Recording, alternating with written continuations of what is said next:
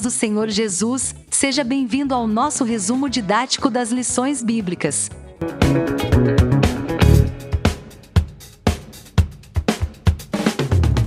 Hoje comentaremos a lição de número 4.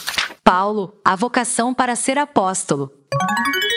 Texto áureo. Paulo, chamado pela vontade de Deus para ser apóstolo de Jesus Cristo. 1 aos Coríntios capítulo 1, versículo 1.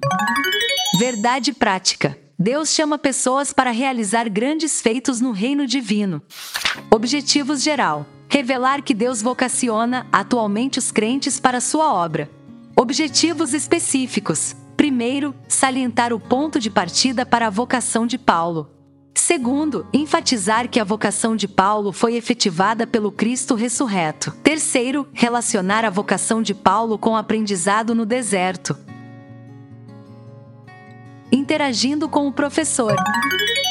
Antes do apóstolo Paulo exercer a sua vocação, ele passou por um aprendizado no deserto. O deserto lhe ensinou mais sobre Jesus, onde o apóstolo pôde reavaliar-se diante de Deus, mediante suas crenças e convicções. Ele podia agora confrontá-las com a revelação da graça de Deus em Cristo. Ainda no deserto, ele pôde refletir sobre a simplicidade, dominar suas paixões instintivas e, por meio da solidão, aprender a depender de Deus. O deserto que Paulo experimentou pode trazer profundos aprendizados para os nossos próprios desertos, quando os experimentamos quer na vida cotidiana, quer no ministério dado por Deus. Comentário introdutório. Nesta lição, estudaremos a respeito da vocação de Paulo para o santo apostolado. Veremos o ponto de partida de sua vocação e sua escola de formação no deserto da Arábia. Assim, teremos uma visão geral de como Deus usa o tempo e as circunstâncias para formar um ministério útil para o reino de Deus. Tópico 1 O ponto de partida para a vocação de Paulo. Primeiro parágrafo do primeiro tópico. Chamada e presciência divina. A vocação de Paulo foi estabelecida segundo a presciência de Deus. Ele mesmo confirma esse fato aos Gálatas quando escreve: Mas, quando aprouve a Deus, que desde o ventre de minha mãe me separou e me chamou pela sua graça. Gálatas capítulo 1, verso 15. O apóstolo experimentou uma completa transformação por meio do encontro com Cristo e foi vocacionado por ele para uma grande obra. O livro de Atos atesta para uma chamada presciente quando nosso Senhor diz a Ananias: Vai, porque este é para mim um vaso escolhido para levar o meu nome diante dos gentios, e dos reis, e dos filhos de Israel. E eu lhe mostrarei quanto deve padecer pelo meu nome. Atos capítulo 9, versículos 15 e 16. Assim, Paulo foi batizado no Espírito Santo, batizado nas águas e teve a sua visão recuperada. Atos 9, verso 18. Comentário do primeiro parágrafo do primeiro tópico. Charles Ferguson. No seu livro A Vida e os Tempos do Apóstolo Paulo, editado pela CPAD, na página 41. Ele comentou o seguinte: abre aspas. Quando alguém se converte a Cristo de modo tão inesperado e radical quanto Saulo, passa a sentir de imediato um forte desejo de partilhar sua experiência com todos. Diante de um testemunho como o seu, não há como disfarçar as emoções. A experiência de um homem que viu a glória divina nos aquece o coração. Saído de um ambiente tão rígido como o do farisaísmo, o choque que Saulo recebeu foi enorme. Seu modo de pensar modificara-se tão rapidamente que ele precisava de tempo para descansar e refletir. Queria repensar o passado, observar lógica e tranquilamente o futuro, e preparar-se para a grande obra que Deus o chamara. O Senhor não dissera que ele devia levar o nome de Cristo diante dos gentios, dos reis e dos filhos de Israel. Saulo era um pensador profundo. Não tomava nenhuma atitude sem antes raciocinar e pesar as consequências. Algumas pessoas a tudo analisam, outras não se preocupam com nada. A mente de Saulo era analítica, teve necessidade de refletir para ajustar-se aos fatos que lhe abalaram a estrutura existencial. Ao despedir-se dos cristãos de Damasco, isolou-se na Arábia a fim de concentrar-se nesta nova etapa de sua vida. Na Epístola aos Gálatas, Saulo revela que, depois de sua conversão, não se dirigiu aos apóstolos em Jerusalém, ou para quaisquer outros, a fim de se inteirar do evangelho que mais tarde pregaria. O evangelho foi-lhe revelado diretamente por Deus. Em várias ocasiões, apóstolo enfatizou: Porque eu recebi do Senhor o que também vos ensinei. 1 aos Coríntios 11, verso 23. Fecha aspas. Segundo parágrafo do primeiro tópico: Um ministério na plenitude do Espírito. Depois de passar pela experiência do novo nascimento, Paulo recebeu a plenitude do Espírito, isto é, ele foi batizado no Espírito Santo. Atos 9, verso 17. Nesse sentido, o livro de Atos revela que o ministério do apóstolo dos gentios recebeu uma unção especial do Espírito Santo. Foi um ministério marcado por pregação poderosa, curas, sinais, prodígios e maravilhas. Com o ministério do apóstolo, aprendemos que não podemos fazer a obra de Deus sem a atuação do Espírito Santo. Ele é que confirma a palavra e a obra. Comentário do segundo parágrafo do primeiro tópico. David J. Williams. No seu comentário bíblico contemporâneo do livro de Atos, publicado pela editora Vida, nas páginas 197 a 198, ele comentou o seguinte: Abre aspas. Ananias finalmente venceu sua relutância, se não seu medo, e acabou indo à casa da rua direita. Ali, impôs as mãos sobre Paulo, anunciando-lhe que havia sido enviado por Jesus, a fim de que tornes a ver, e sejas cheio do Espírito Santo.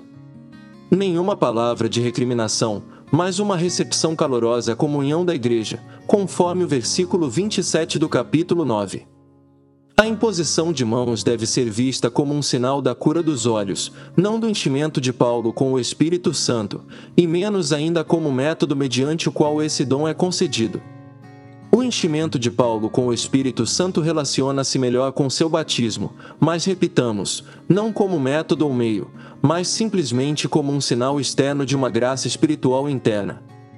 A vista de Paulo foi restaurada. Lucas descreve a cura empregando termos de medicina. Paulo foi batizado. Teria sido pelas mãos de Ananias, alimentou-se e sentiu-se fortalecido. É possível que este seja outro termo médico, e assim Paulo estava pronto para o que o aguardava. Fecha aspas. Terceiro parágrafo do primeiro tópico. Deus mudou o nome de Saulo para Paulo? Na Bíblia, vemos ocasiões em que Deus mudou o nome de pessoas, Abrão para Abraão, Gênesis 17, verso 5, Jacó para Israel, Gênesis 35, verso 10, como Jesus alterou o nome de Simão para Pedro, Marcos 3, verso 16, João 1, verso 42. Entretanto, isso não se deu com o nome do apóstolo Paulo. Não há qualquer menção disso na Bíblia. O que explica a mudança de ênfase do nome de Saulo para Paulo é a origem do apóstolo. O nome Saulo, aportuguesado de Saul, remonta sua origem judaica. Já Paulo, aportuguesado de Paulus, em latim, sua cidadania romana. Como o ministério do apóstolo buscava alcançar os gentios, o nome Paulo foi naturalmente usado no trabalho missionário e, consequentemente, nas Escrituras. Comentário do terceiro parágrafo do primeiro tópico. Mihiel Tenen, na Enciclopédia da Bíblia. Publicado pela editora Cultura Cristã. Volume 4, página 797. Ele comentou o seguinte: abre aspas. Paulo, o apóstolo, nome romano que quer dizer pequeno, também chamado Saulo, nome hebraico que significa procurado ou pedido. Um líder na igreja primitiva, cujo ministério foi principalmente direcionado aos gentios. Fecha aspas.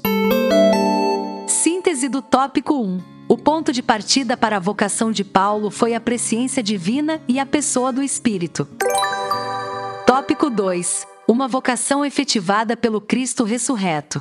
Primeiro parágrafo do tópico 2. Saulo viu o esplendor glorioso do Cristo ressurreto. Atos 9, verso 3 a 6.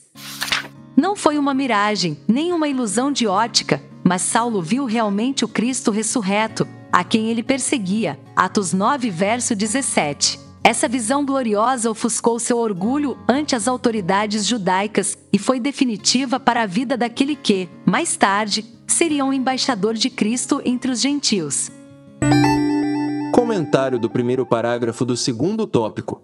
Elianai Cabral, no seu livro O Apóstolo Paulo, Lições de Vida e Ministério do Apóstolo dos Gentios para a Igreja de Cristo.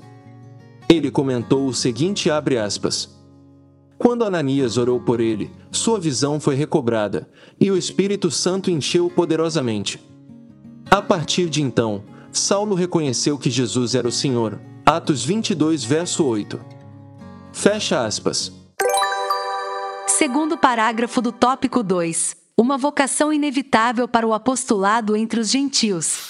Deus escolheu Saulo de antemão para fazer conhecer a sua vontade. Atos 22, verso 14. Qual era a vontade dele para Saulo? Torná-lo um embaixador de Cristo, um pregador do Evangelho. Atos 9, verso 20. Não por acaso, as várias cartas do apóstolo às igrejas plantadas por ele eram assim identificadas. Paulo, apóstolo de Jesus Cristo, pela vontade de Deus, Efésios 1, verso 1. O apóstolo não foi ordenado em Jerusalém, nem por uma comissão de apóstolos formada por Pedro, João e Tiago ou por outros apóstolos de Cristo. O que prevaleceu foi a declaração de Jesus para Ananias, discípulo fiel de Cristo em Damasco: Vá, porque este é para mim um instrumento escolhido para levar o meu nome diante dos gentios e reis, bem como diante dos filhos de Israel. Atos 9, verso 15. Ananias, com autoridade delegada pelo próprio Senhor Jesus numa visão, foi ao encontro de Saulo, na rua chamada Direita, e lá chegando,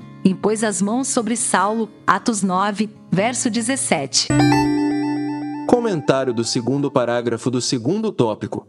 Elianai Cabral no seu livro, O Apóstolo Paulo, Lições de Vida e Ministério do Apóstolo dos Gentios para a Igreja de Cristo. Ele comentou o seguinte abre aspas. Paulo estabeleceu três requisitos para alguém ocupar o apostolado. O primeiro e mais importante é a chamada e a comissão específicas por parte do Senhor Jesus Cristo. Os dois outros requisitos são firmados em 1 Coríntios 9.1, 2. O segundo requisito é que o apóstolo deve ter visto o Senhor Jesus Cristo. No caso de Paulo, esse requisito foi satisfeito na estrada de Damasco, et 9.19. O terceiro requisito talvez não seja rigor um requisito, mas uma característica ou prova do apostolado. Refiro-me ao seu apelo aos coríntios, que são por ele chamados de o selo do seu apostolado. Noutras palavras, Paulo apelava para a eficácia de seu ministério, especificamente no plantio das igrejas. Fica evidente, pois, que o único requisito do apostolado é a chamada pessoal e a comissão do Senhor Jesus Cristo. Ter visto o Senhor ressurreto não o pressuposto básico. Pois outros o tinham visto, 1 aos Coríntios 15, verso 6, e nem por isto tornaram-se apóstolos. Semelhantemente, não poucos foram os que se tornaram eficazes no ministério e até na implantação em igrejas, como Filipe em Samaria, por exemplo, mas isso não os fez apóstolos. Portanto, é fundamental para o apostolado a chamada pessoal e a comissão dada pelo Senhor Jesus Cristo. Fecha aspas. Terceiro parágrafo do tópico 2. A vocação mudou o rumo da vida de Saulo. Rapidinho, você já deixou seu like? Não? Por quê? Não custa nada deixar seu like e um comentário sobre o que você está achando do conteúdo.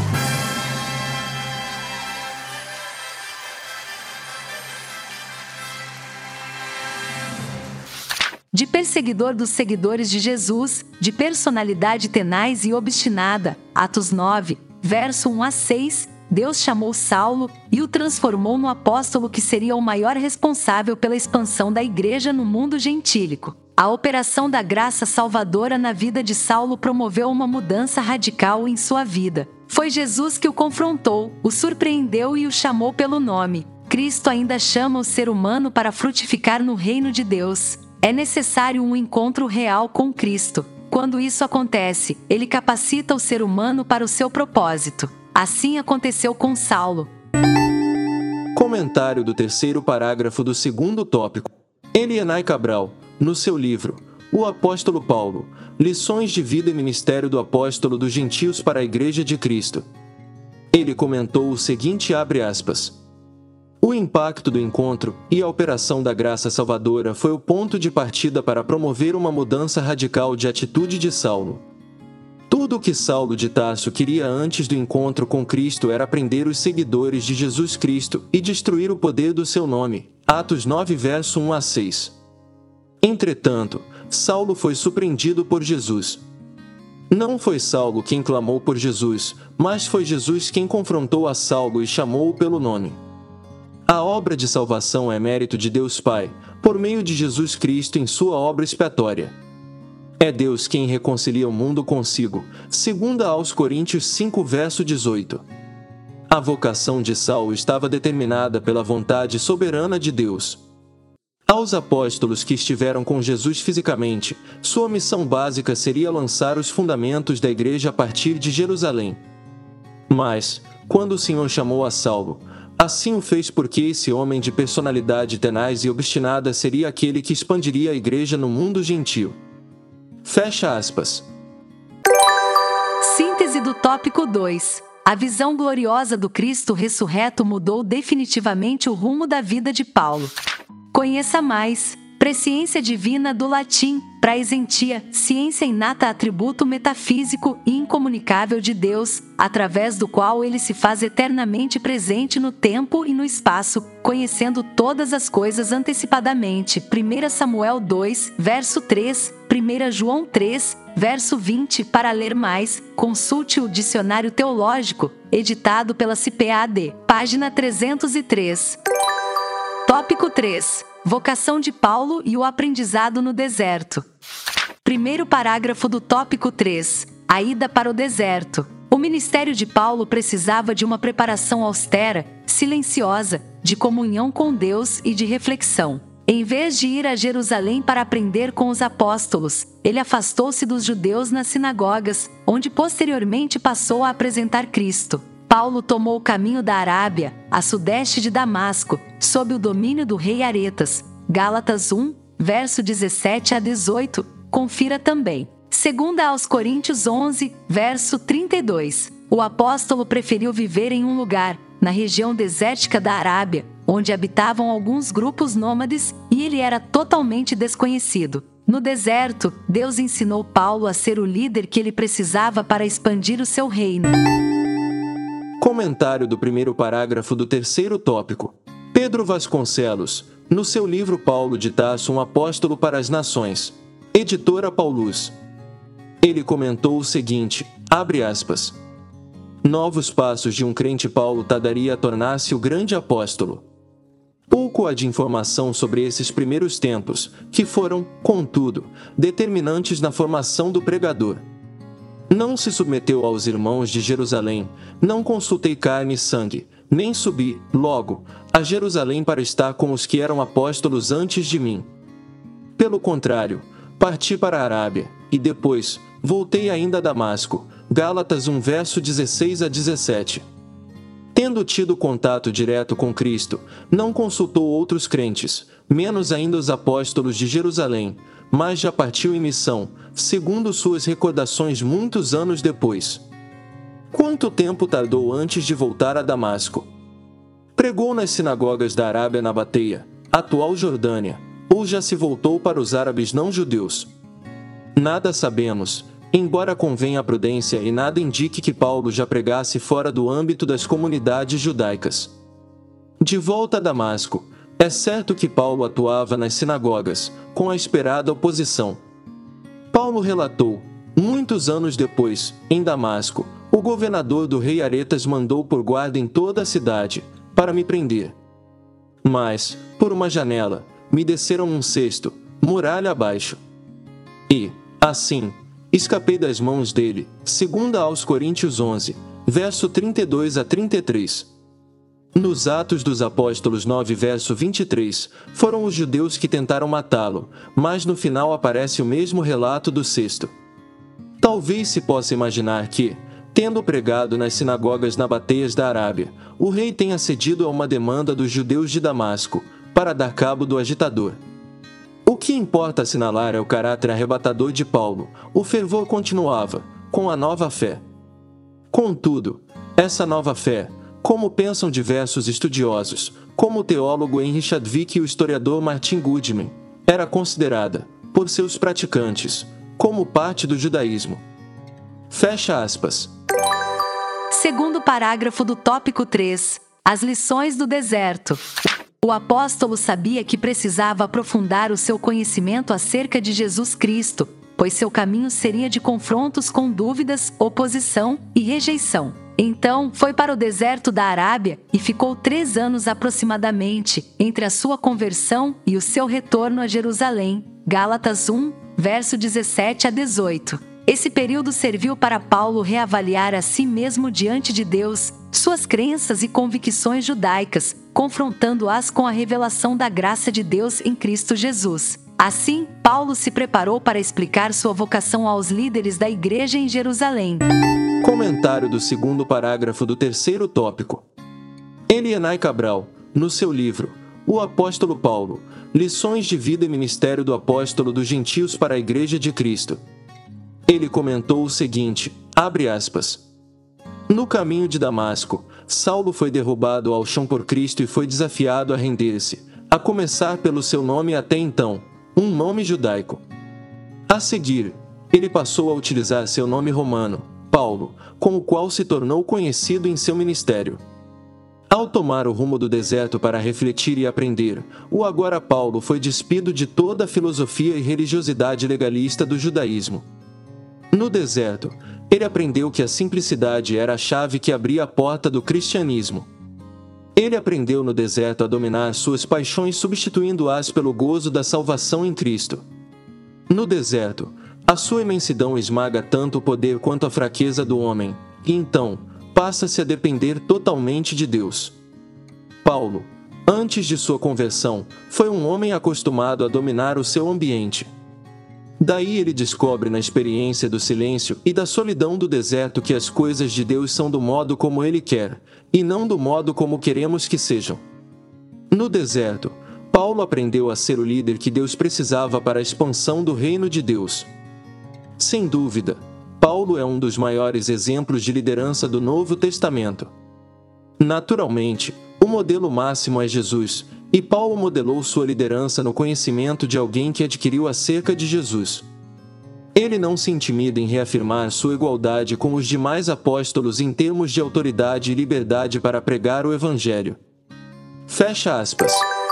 Terceiro parágrafo do tópico 3. Mais lições do deserto. Saulo passou a usar seu nome romano Paulo, com o qual se tornou conhecido em seu ministério. Ao tomar o rumo do deserto para refletir e aprender, o agora Paulo foi despido de toda a filosofia e religiosidade legalista do judaísmo. No deserto, ele aprendeu que a simplicidade era a chave que abria a porta do cristianismo, que era preciso dominar suas paixões, substituindo-as pela alegria da salvação em Cristo. Ele também aprendeu que a imensidão do deserto esmaga o poder e a fraqueza do homem. Agora ele só pode depender de Deus. Por isso, Paulo descobre também, na experiência do silêncio e da solidão no deserto, que as coisas de Deus são do modo como ele quer e não como nós queremos. No deserto, Deus ensinou Paulo a ser o líder que ele precisava para expandir o seu reino. Comentário do terceiro parágrafo do terceiro tópico. Charles Ball Ferguson, no seu livro A Vida e os Tempos do Apóstolo Paulo, páginas 41 a 42 ele comentou o seguinte: abre aspas.